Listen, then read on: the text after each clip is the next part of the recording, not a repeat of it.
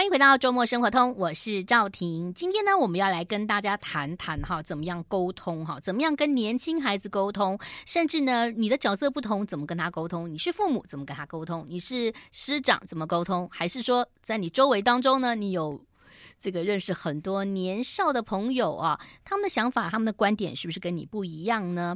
那今天很高兴呢，为大家邀请到。你们就是不懂我的这本书的作者，商周所出版的黄阳明教授，呃，英国约克大学心理学博士。嗯，老师你好。呃，主持人好。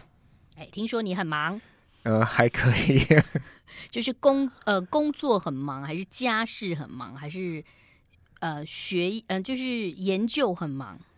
呃，其实都这很难区分呢，各有不同的忙。对，不过要尽量找到平衡点哦，好，嗯、老师现在是任教于辅仁大学心理系的副教授，所以你喜欢分享心理学，而且呢，哎，我好像听说你当广播主持人是梦想啊。是，就是想当广播主持人。嗯、那以前比较难嘛，现在大家都可以做 podcast 啊，嗯、所以我有自己的 podcast，就是稍稍一圆广播梦。对，自己讲吗？还是有来宾？呃，我有一个是自己讲，有一个有来宾。嗯、然后因为有那个选的平台可以播歌，所以真的就像一个广播主持人一样。选的平台还可以播歌？对啊，而且是有授权的哦。这么厉害？嗯。这么厉害啊！待会儿要跟你好好的聊一下哈。就刚刚才这个请教您还没有介绍这本书的时候，再请教您说这个心理系啊，好特别。你当时是因为分数到心理系，好像也不是，因为你是到英国去念的。对，对，对，我大学其实呃那个时候就是可以念心理系，也可以念别的系。然后我当时对生命科学还有心理学，我觉得啦都很感兴趣。嗯，那因为生命科学分数比较高一点，那我考的还不错，所以就。选了生命科学，嗯，那但是念一念之后，发现自己其实没有那么喜欢，然后就觉得应该还是喜欢心理学吧，嗯，那在大学就尽量多修很多心理学的课，然后后来硕士班的时候就呃转到心理所，嗯、那念完之后就出国念书了，这样。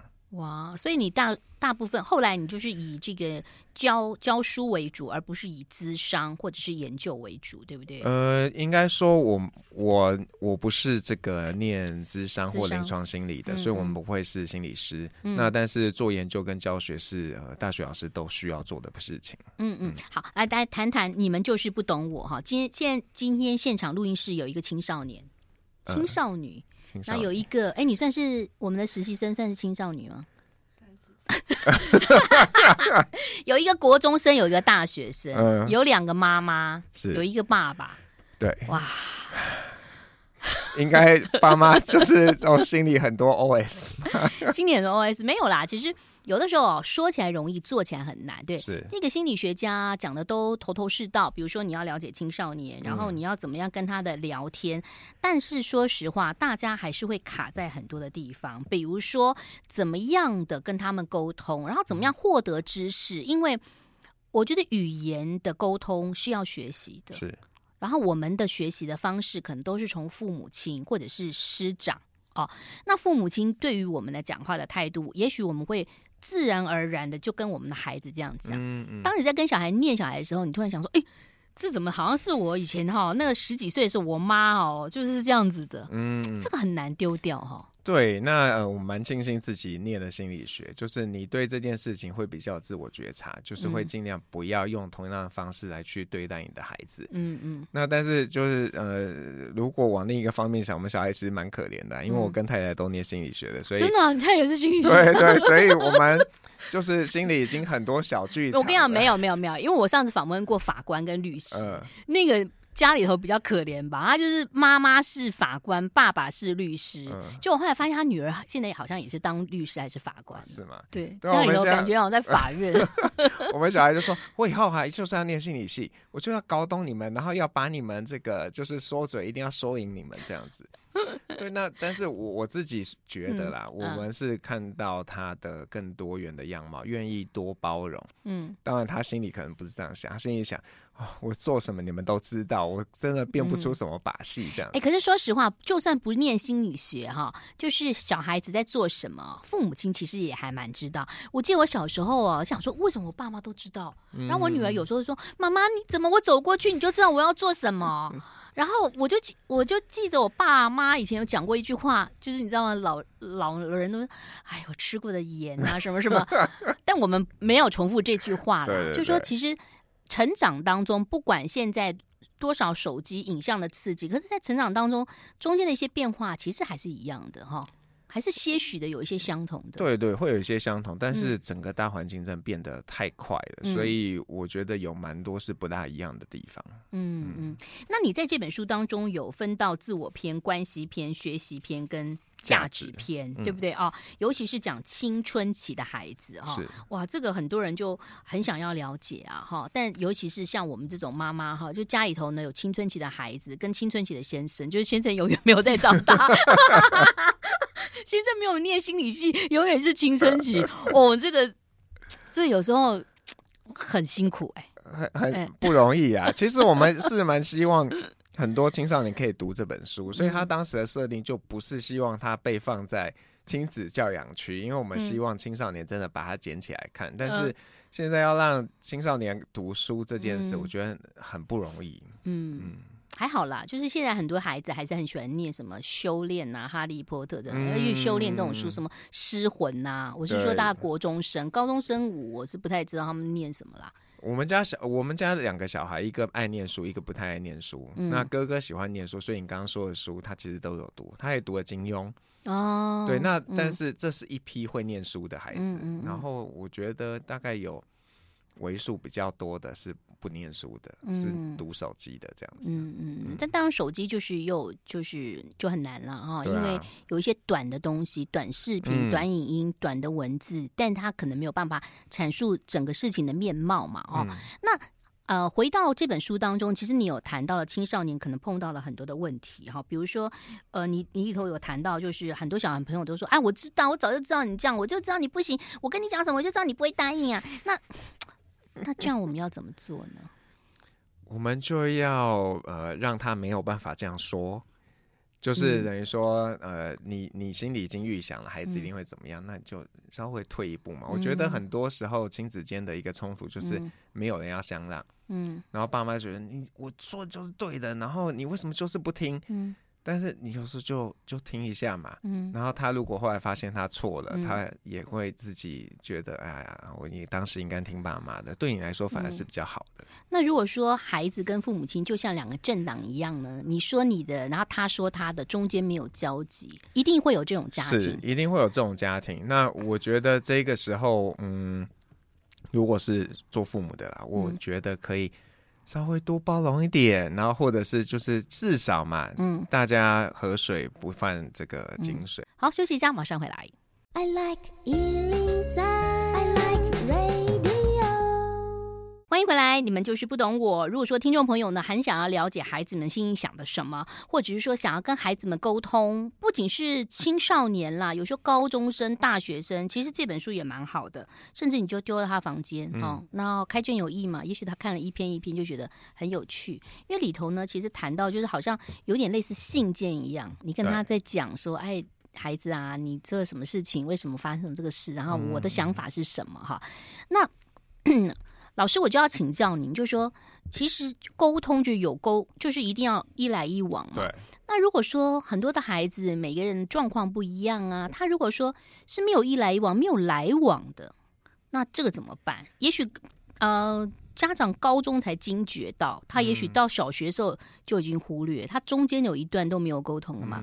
他突然可能事业有成，哦，没什么事了，想，哎，突然惊觉，哎，我孩子有点大了，我跟他好好聊聊，可是已经没办法聊了。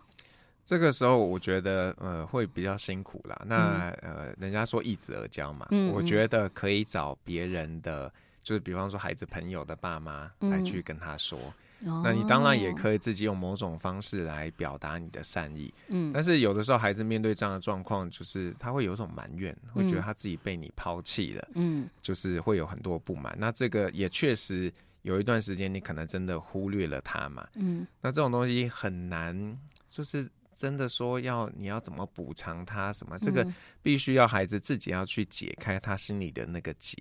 所以很多事情还是自己的结，对不对？比如说父母亲很关心你，你就觉得他好烦哦。但他不关心你，他会觉得说你都不关心我。尤其是年轻孩子会这样想。好，所以呃，如果你真的，所以我们要若即若离哈，有点像谈恋爱的一开始是这样吗？是啊，或者是就跟孩子摊牌嘛，就说你希望我们做到什么样的一个关心程度，嗯，那我们就尽量做到那样。可是你也可以跟他说，有时候爸妈就是。就是看不下去嘛，或者真的很关心你们，嗯嗯、所以如果有时候你真的觉得，哎、欸，我蛮像稍微黏了一点哦，可以呃友好的提醒我爸，嗯、我觉得嗯这样够了，嗯，那这样的话我们就会知道，哎、欸，我们可以呃就是停在这边了，不用再多做什么。像黄老师，你家是两个小孩对不对？对，他两个个性你是截然是不同的，超级不同啊，而且两个差了四岁。我觉得他就是来考验你们的，因为你念心理系，他就是要弄两个孩子不同的孩子，让你来那个。那个好好的沟通的，对，这个真的很不容易，而且有一个最大的困境就是公平这件事情。嗯、你有两个孩子，啊，他们就不一样啊，而且两个差四岁，嗯、你一定对待他们的方式是不同的嘛。嗯、那彼此都会觉得我们对另一个比较好，那这种心中就是你，而且老大一定会说，为什么我是老大就要让他？为什么他小我就要让他？对不对？因为你书上有写到嘛。对呀，这个就为什么我要让他？那小的就说啊，那你就是应该要让我啊。嗯，这个事情呢，真的很难有一个解法，那只能尽量让他们知道，哎，你们就是不一样。我们呃，尽我们可能去提供。嗯，然后有时候杀手锏就是跟孩子说啊，你知道吗？社会上其实一点都不公平，没有公平这件事情。哎，你书上有写，我觉得很好，哎，让他们提早认识社会。对，像我们，像你看，我们也有实习生来，就提早认识，就是说，世界上其实。没有公平的事情，我们尽量做到公平，啊、所以才会有法律，嗯，才会有规范。为什么呢？就是要规范在一个比较大的范围当中，尽量做到公平。嗯、那事实上，说实话，人真的也不公平。其实有时候大家平心静气讲，如果你家里有很多孩子，嗯、我们早期的时候啦。就我很多的朋友，他们都已经觉得无所谓了，反正我爸妈就是只看哥哥弟弟，嗯、不看女儿嘛，哈、哦。但现在因为其实男女就还比较平权，嗯，所以反而就会去争这个公不公平的事。嗯，你是怎么跟孩子说社会上不公平？你不会只说这一句吧？当然不会啊。所以如果我们看到什么例子，我们还特别跟他说：“你看，你看，这个是不是也不太公平？”嗯，然后就会跟他说：“那其实有些时候我会怎么做？比方说，他们就会觉得，为什么原住民可以加分？”那就要跟他讲讲很多大道，就说哎，因为什么样的缘由，因为怎么样的缘故，然后这样，那他们就会想一想说，嗯，可是我还是觉得不公平。说对，有些时候真的很困难。然后他说，为什么原住民那个老人年金还是什么要提前？嗯，但但他真的是根据统计，他们的平均年龄是寿命比较短一点。嗯嗯。所以我们我们大人是可以理解，孩子是没有办法理解。孩子比较没有办法。不过如果你让他们看一些，比方说我们就会说，哎，你看这个小朋友他少了一只手，嗯，可是他还是很努力上课。那你有没有觉得他是不是没有被公平的对待？他为什么这么可怜？嗯，对啊，他就用一些实际的例子，他们会稍微收敛一点。可是这个收敛期大概没有太久了，遇到这个不公平的事情，还是马上说，为什么哥哥有，为什么我没有？那你会不会觉得同才的影响也蛮大的？就是在现今的孩子的这个青少年的环境当中，我觉得这是必然的啊，因为在整个这个孩子发展的过程当中，在他呃进入青春期这个阶段，家庭的对他的一个影响其实就越来越淡化了，反而是同才，甚至等他成年之后，他的同事、他的朋友，其实才是真正会去影响他们的。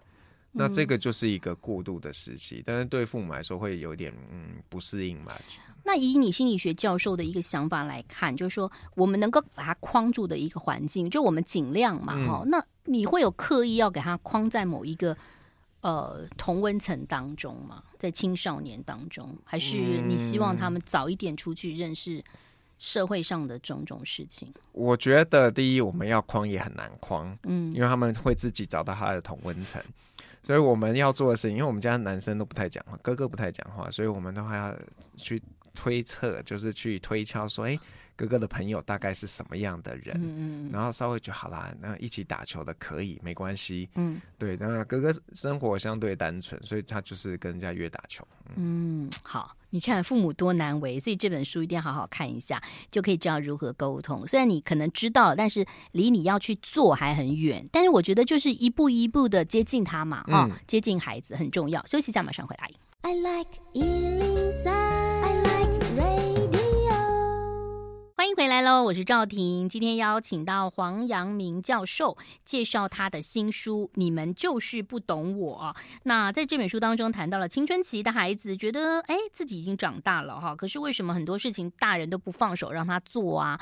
那其实说实话啦，就是说青春期，我我个人啦，我个人是没有青春期，我自己啦，我觉得我可能比较叛逆期，好像到大学才有，哦嗯、女生可能比较晚。那个知道。就我觉得青春期就是可能跟荷尔蒙也有关系，嗯、可能跟你就变成是一个自己嘛，嗯、自体。我觉得我大到我可以去做很多事，可是你又不是每件事情可以处理的，你不是所有事情都可以处理，所以你有些还要父母亲处理，所以就有点麻烦，对不对？就是你自己觉得自己是大人，可是大家看你好像你还不是大人。对，就是你自己觉得跟实际的状况有一点落差。嗯、那比方说，从大脑发育的角度，嗯，你的这个呃情绪的这个运作比较快发生。嗯、那但是你的理性的部分，其实要到可能要接近成年的时候才是比较完整的。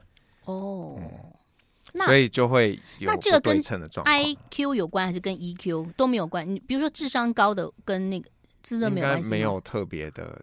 嗯，可能有人去看这关，但是一般不会从这样的角度切入这样子。因为前一阵子不是看一个新闻，说有一个高一个什么小学生去念了高中，后来他，哦、嗯嗯，那那也就是说，他的他，比如说他的东，他考试他都 OK，可是他在跟人沟通的时候，其实基本上。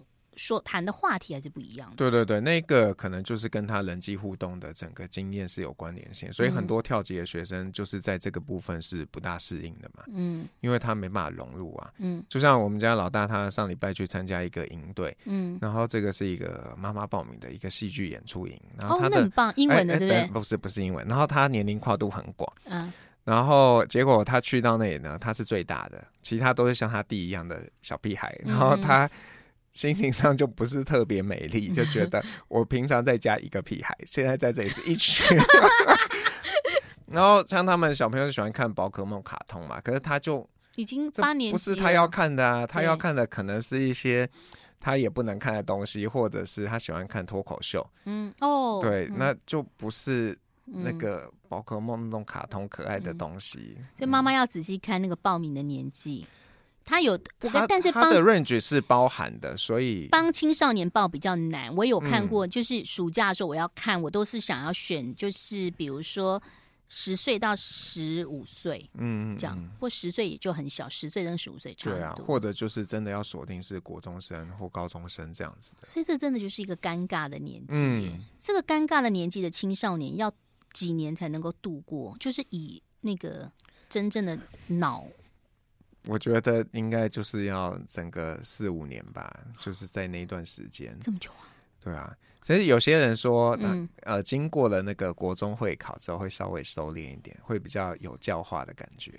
对啊，国中 会考，对，因为以前都觉得没关系啊，反正开心怎样怎么讲。那考完会考就是这很现实嘛，嗯、你就是上不了建中啊，上不了北一女啊。嗯然后就会很像会稍微收敛，但是我觉得现在孩子其实也不太在意这件事，不在意啊，他们根本不认为建中北一女是我一定要考上，啊、而且搞不好小孩说我一定考不上，嗯、我我的目标不是建中北一女。对啊，所以我觉得会对我们来说会越来越困难的，因为以前我们的价值观是很单纯的，好好念书嘛，考到好学校就好了。嗯、现在不是哎、欸，现在小孩各种的需求，然后跟你说，嗯、我可不可以当电竞选手？嗯，可以啊。当 YouTuber 啊，他说可以啊，可以啊。可是这没有那么难，而且爸妈也不知道到底要怎么样当一个电竞选手啊，对，对不对？所以我觉得现在父母真的越来越辛苦。会不会孩子就是呃，比如说你在书上有写到了比较毅力跟持续力的问题嘛？会不会有孩子跟你说，爸爸，我想就是说，可能他会跟父母说，我想要做什么，父母亲就满心的欢喜的哇，帮他准备一下，然后他大概第二天又说他要做别的，嗯嗯。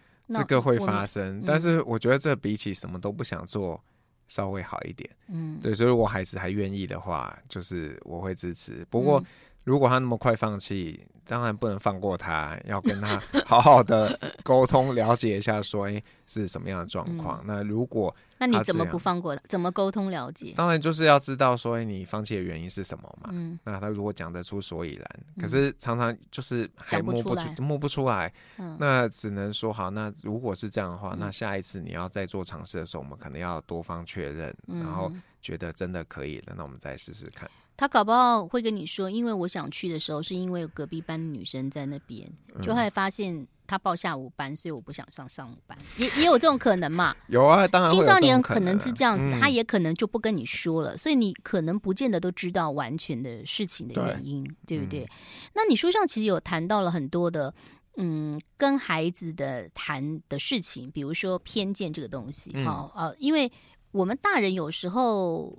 都讲说是呃身教很重要，但有时候我们就是不自觉的会露出很多呃偏见。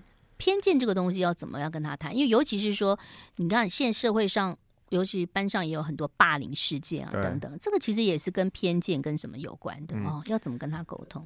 我觉得就是呃，要真的他们在生活中，你就是要提点他们，提醒他们，哎、嗯，哪些事情是不应该这样说的，嗯、哪些事情是可以，哪些事情其实是不行的。嗯，嗯那像呃，我觉得小朋友到现在，虽然这个呃两性平权已经很久了嘛，嗯嗯，然后甚至多元性别也是一直在学校里面也有在做推广的，嗯，可是孩子还是会呃去说啊，那个人就是 gay 啦。嗯，那个人就怎么，就会把它当做一个玩笑。他们当然没有那么想要去歧视他，嗯、可是，在我们听来，就是觉得你你不知道这样其实也是某一种的偏见嘛。嗯、你你这样，如果你是那个你，是不是听起来会不舒服？嗯，所以如果他们在我们知道的范围里面有一些言语上面的这个不太恰当，我们都会提醒他们说：嗯、那好好说话，或者说，哎，换一个方式来说。嗯，像我家老弟那个老二，就最近都会说，就叫我胖老爹。嗯，说对了，确实是不瘦了。啊、跟他说，他是想吃炸鸡吧？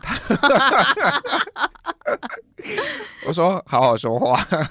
他说那要叫你瘦老爹吗？我说也不用啦。嗯嗯，对，就是有时候孩子并没有刻意要怎么样，但是听着。就是说者无心，但听者有意。因为当他如果对于自己的，比如说性向，或者说他的外形，他自己就已经觉得不自在的话，然后你又说了这个话，其实你也会造成他的伤害，而你不自知。也许他十年后，他就说：“我在青少年时候，我很挫折，因为有一群同学这样说我，嗯、造成我的心理创伤，嗯、对不对？”对啊，所以我们尽量就是会在有看到的时候就提醒他们，然后。如果有相关的新闻，也会提醒他们。所以你看这样子，我们是不是要尊重每一个人不一样的一个样子，然后让他们知道？所以陪伴孩子还是很重要的，尤其你陪伴孩子当中，跟他聊天当中，你才会知道他周遭发生的事情。真的，父母亲可能就要用机制来化解了哈。嗯、好，休息一下，马上回来。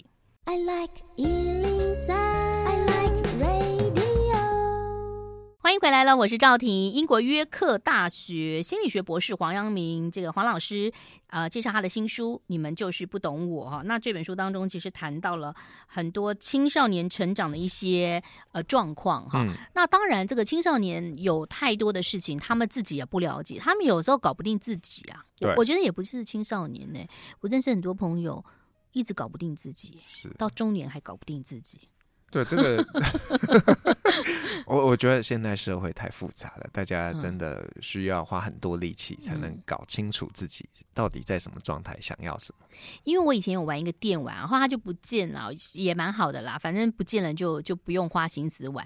就是比如说你有一个主人翁，然后这个主人翁他可能感受力是很强的时候，他就会什么什么。所以我觉得很多的事情受不受伤，可能跟你敏不敏感有很大的关系。嗯。是，像我个人就不是太敏感，就是我慢慢学会了。但我觉得，就是每个人的成长岁月，有些人是成长岁月当中他慢慢学会不受伤，嗯嗯，那有些人成长岁月是慢慢学会说啊，原来他说这个话是什么意思。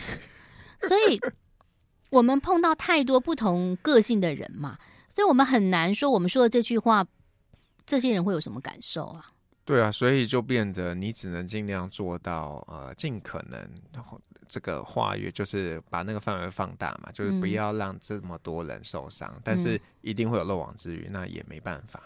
但如果你的态度是诚恳的，那别人也会知道说，哦，你不是故意的，也会比较愿意接受你的道歉啊，这样。那你接触的学生，或者说这个范围当中，你有没有发现，你会有有一些孩子们，就是不可思议的讲什么话，他都有觉得在针对他或受伤吗？一定有这样的孩子啊。是，那我们是有，嗯、尤其大家都喜欢各种的自我诠释。嗯，就是心理系的孩子，通常心思比较细腻一点，嗯、然后对别人讲话都会有自己的一个诠释。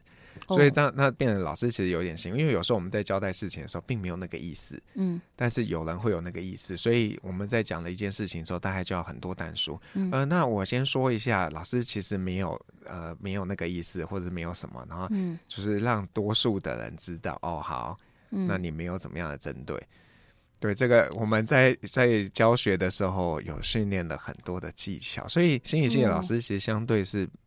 比较不那么白目的，我觉得。那你可以把这些技巧放在教养孩子上吗？有用吗？嗯，我们当然会跟孩子讲某件事情，会很清楚让他知道，我今天跟你呃做这个要求是因为什么，嗯、而不是因为那个。嗯，就是把他交代的，对，我们会讲的很清楚，让他知道。嗯，那当然我们也是父母嘛，有的时候真的是被。气急攻心，嗯、很生气的时候，哦，这个时候，因为他有看金庸小说，气急攻心，这时候要帮你打通任督二脉啊。没有，就都很气的时候，呃，如果还有一点理智线的话，就会先先说好，我们先那个中场休息一下。哦，可以这样子哦，就先这样子啊，中场休息一下，嗯、等到都冷静再来谈。嗯，那如果真的没办法的时候，真的就就就有些不好的事情就会发生，这样子。所以留。白或是不管它放在那边，也是一个处理的方法吗？是，但是要讲清楚嘛，说哎、欸，那个我们现在大家都很有情绪，嗯、那我们先缓一缓，嗯，然后我们可能半小时后再来谈，嗯，或者是我们孩子有时候就是就是很，那爸妈会不会说？爸妈会不会说？那你你就现在先这样。比如说，就是照我这样做，然后等到你十八岁以后，我们再谈，可以这样吗？这样这样很不好哦，这样子这个完全不 OK，不行啊！对啊，对，现在孩子很难这样，但是还是要解决这件事情。但，但我其实是有一点讶异，因为我自己的成长背景是我爸妈是蛮开明的，所以我们基本上想要干嘛，他们。大致上不太挡，嗯，然后我们对孩子基本上也是类似这样的态度，嗯，然后所以如果我们看到那种百依百顺的孩子的时候，其实心里都啊，这是什么年代了，怎么还会这样？怎么是天使啊？啊，呃呃，我们比较坏也不会觉得是天使，说哇，怎么可以这么乖？嗯，对啊，那。我我相信，其实，在我们的社会，还是有不少的家庭是一个呃，父母是蛮权威的，然后孩子是顺从的一个角色。对对，其实我觉得有时候真的是两难，跟你也不知道怎么样。比如说，你在一个呃比较制式，就是我们这样的一个学习环境当中，我们就通才教育嘛，对不对？对，每个孩子都希望他很乖嘛，因为这样就顺利嘛，顺利就是上课就毕业。但等到他到社会的时候，他不见得是最优秀的哦。嗯，那。也也许是有一些啊，我是说，也许有一些一天到晚去训导处报道的哈，或者是说一天到晚有一些奇怪的想法的人，他可能二十年后他的成就又不一样了。对啊，嗯，所以其实很多时候，呃，父母可能要。放宽心，我觉得，嗯，就会看到孩子的特质和优势，嗯，而不要就是用一个呃世俗的标准来去框他，嗯、说你你怎么这个成绩那么差，你以后怎么办？嗯，好，那谈到了这个以后，讲到一些赞美或者说欣赏别人这件事情啊，那这件事情其实就很重要了。那怎么样欣赏别人？那尤其是孩子，有些孩子就是需要很多的爱。当你去赞美跟欣赏别人的时候，孩子可能会不高兴。嗯，这时候要怎么办？所以呃，我们尽量不在家里夸奖别人家的小孩怎么样哦，因为小孩其实都就是还是会有感觉的。嗯嗯，对，我们就尽量让他们可以跟自己。可是我们在看韩剧的时候都说哇，孔刘好帅哦。呃，这个应该还好啊。这个时候先生就滑手机，就没有任何表情哈。嗯，我觉得还好。然后。呃，我想想看，我们他们一起，我们很很难一起看剧，因为我想看的，通常他们不能看；哦、他们想看的，我勉强看，嗯，对啊，所以嗯，这个状况我觉得还好，但是我们会尽量让他知道，你只有一个人是该跟你比较，那就是你自己，你自己，对，嗯、你是要跟你自己跟自己赛跑，对啊，你你不是要跟别人，你你好或不好，不是要跟我报备，你是要为你自己负责。嗯，好，这个很重要。好，休息一下了，马上回来。I like 103. I like radio. 欢迎回来了，我是赵婷。你们就是不懂我，我觉得这本书非常的有趣啊，而且呢，这个看了以后呢，每一节都好像就是，我觉得看了以后，可能一个月后你又会看，因为你看了不同的篇章，然后碰到孩子不同的状况，你又回来看一下说，说 哦，那个黄老师是怎么建议的哈，然后里头还有爸爸的话，嗯、就是告诉你说，那个爸爸怎么想啊，但爸爸的话也不见得是百分之百对嘛。对啊，对不对？是，嗯，所以我也会跟孩子，就直接跟孩子说啊，嗯、这是我们的观点，我们的想法。嗯、那如果你觉得有更好的，你也可以告诉我们，跟我们分享。嗯，那你刚刚说你成长的岁月当中，父母亲都是很开明，所以你有、嗯、你自己有青春期的困扰吗？你国中、高中的时候，嗯。其实不大有，因为我是一个好学生，就是我我真的我知道你就是那种很乖，就是人家叫你做什么你就做的那种。对，然后就是也很难挑剔，那那么少数想到可能、嗯、那分数又又考得很好，对，还还可以啦。然后呃，一个可能是我妈对于我呃周边的女性朋友会有一些挑剔，就可能会说，嗯、呃，你你不要跟那个谁那个谁怎么样。但是其实根本也还没有到发展暧昧情愫的阶段，你妈就知道了。不是妈妈，因为妈妈知道你有哪些朋友嘛，你会说那表示你很乖啊，你就会跟他讲。我我也没有跟他讲，哎，是可能他就会看照片，就说哎，这个这个谁啊，这个怎么样啊，就会问嘛。嗯嗯。然后你有时候也很难不不回应他，所以这个是一个状况。那其他真的真的不太有哎，因为状态相对稳定。然后像呃，我记得我爸。就是在我呃国中要上呃高中的时候，嗯、宇宙心长跟我说：“他说，你以前念的是一个不怎么样的国中，嗯，可是你现在要念的是附中，嗯，然后呃大家可能成绩都会不错。如果你成绩没有那么好，嗯、因为我以前几乎都是第一名，嗯，他说你不要太受伤，嗯，然后心里会就是。”因为都是第一名，都考到建中、附中啊，进去以后你可能就大家都是第一名进来的啊。但是我觉得我爸很多虑，因为我后来其实，在附中成绩也还是蛮不错的。嗯，对，我就觉得嗯，真的很不懂我，但是他尽量也不管我，我也不要太理他，那就大家 彼此彼此有个距离，其实也还还蛮好的。嗯，所以这也是一个父父母的相处之道，也就是说，他可能你刚刚讲除了一子而教之外，其实。家里头有几个孩子，你就可能用不同的方法。比如说，这个孩子像黄老师一样这么的自动自发，你就把他放远一点，然后观察一下，嗯、有什么事偶尔就去聊一下。那有的孩子需要你时时关注，你就要时时关注。但这就牵涉到孩子内心会说不公平，对，没有管你，我都不管我。是是我觉得这真的很困难，但是。嗯父母真的没有办法用同样的方式对待每一个孩子，嗯，所以如果你越早可以让孩子呃接受说，哎、欸，其实每一个人都不一样，我们用不同方式来对待彼此，嗯嗯，那他们会比较愿意接受。所以我都会拿学校，因为他们现在呃小学呃就是老师会。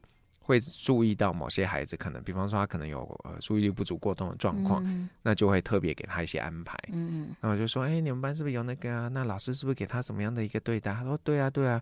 我说，对啊。所以你看，每一个人需求不一样，所以我们用不同的方式，嗯、我们用我们觉得最适合你的方式来去嗯、呃、跟你互动。嗯，这样很好。就有些孩子需要很多的运动。啊、哦，所以那有些孩子呢，需要很多的鼓励，你就要跟他说，每个人的特质是不同的。哦、对。那关于这个书上当中有讲到手机的问题，嗯，这也是这个父母亲很困扰的嘛，哈。好像前面有沟通跟孩子沟通过说，说你要先做好什么事，就可以来看二十分钟的手机。嗯。那孩子就问你说，那我为什么不能先看二十分钟的手机，然后我再做事呢？为什么要这样子？他不是都一样吗？哎、欸，孩子常常都会这样。我说好啊，嗯、都一样，那就就用你的方式啊。那可是我在突然想到，我们在做面包的时候，是不是要先揉面团，然后才能做什么呢？如果不能够先做什么，然后再揉面团呢？我可以用这样的方式回答他吗？我们通常会，如果这件事情没什么大大不了的，就让他试试看。嗯，比方说孩子都会觉得那作业我只要写完就好了，为什么要先写？嗯、就是放暑假的时候，为什么要先写？嗯，说你知道你之前没有先写，然后到最后前几天在那里赶的这个呃还要熬夜赶作业，爸爸妈妈还要帮他赶，对不对？对啊，所以我就说，你就拿实际的例子嘛，等于说，我觉得青少年就是嘴硬，你就是要让他用自己曾经发生过的例子来去点他，就说你看，这你那时候那样说，嗯，他们就没话可说了，嗯。嗯但青少年或者更小的孩子，他们有一个跟我们大人不一样的事情啊，呃，他们可以做的事就耍赖啊，对不对？我们大人比较不能耍赖，他们就可以耍赖，就像我们玩玩具啊，不要全部把它弄掉。不过青少年要开始练习为自己负责了。既然你想要独立，你想要自主，嗯、那这个也要自己承担责任。所以父母亲要跟他讲说，如果你想要长大，你想要让我信任你的话。你要独立，你要自主，但是你就要做给我看，是让我能够相信你。嗯嗯，听起来好像很容易，但做起来就每个家里头真的不是那么容易的事情，所以还是要靠爸妈的智慧。对啊，所以可以、嗯、跟深呼吸，还有看看书，然后来学学一些可能对你有帮助的事情。嗯，好，很棒啊、哦！那同时也是告诉大家，就算是心理学的老师教授，他其实在教养孩子当中，其实也是会碰到很多的困难嘛，嗯、所以才会有这本书的诞生。因为这本书就是写给他的孩子跟青少年的孩子们看，有爸爸的话，有告诉你要怎么样做。对，嗯，所以大家不要有挫折。因为其实你面对的青少年，你可以把它看成是另外一种人种，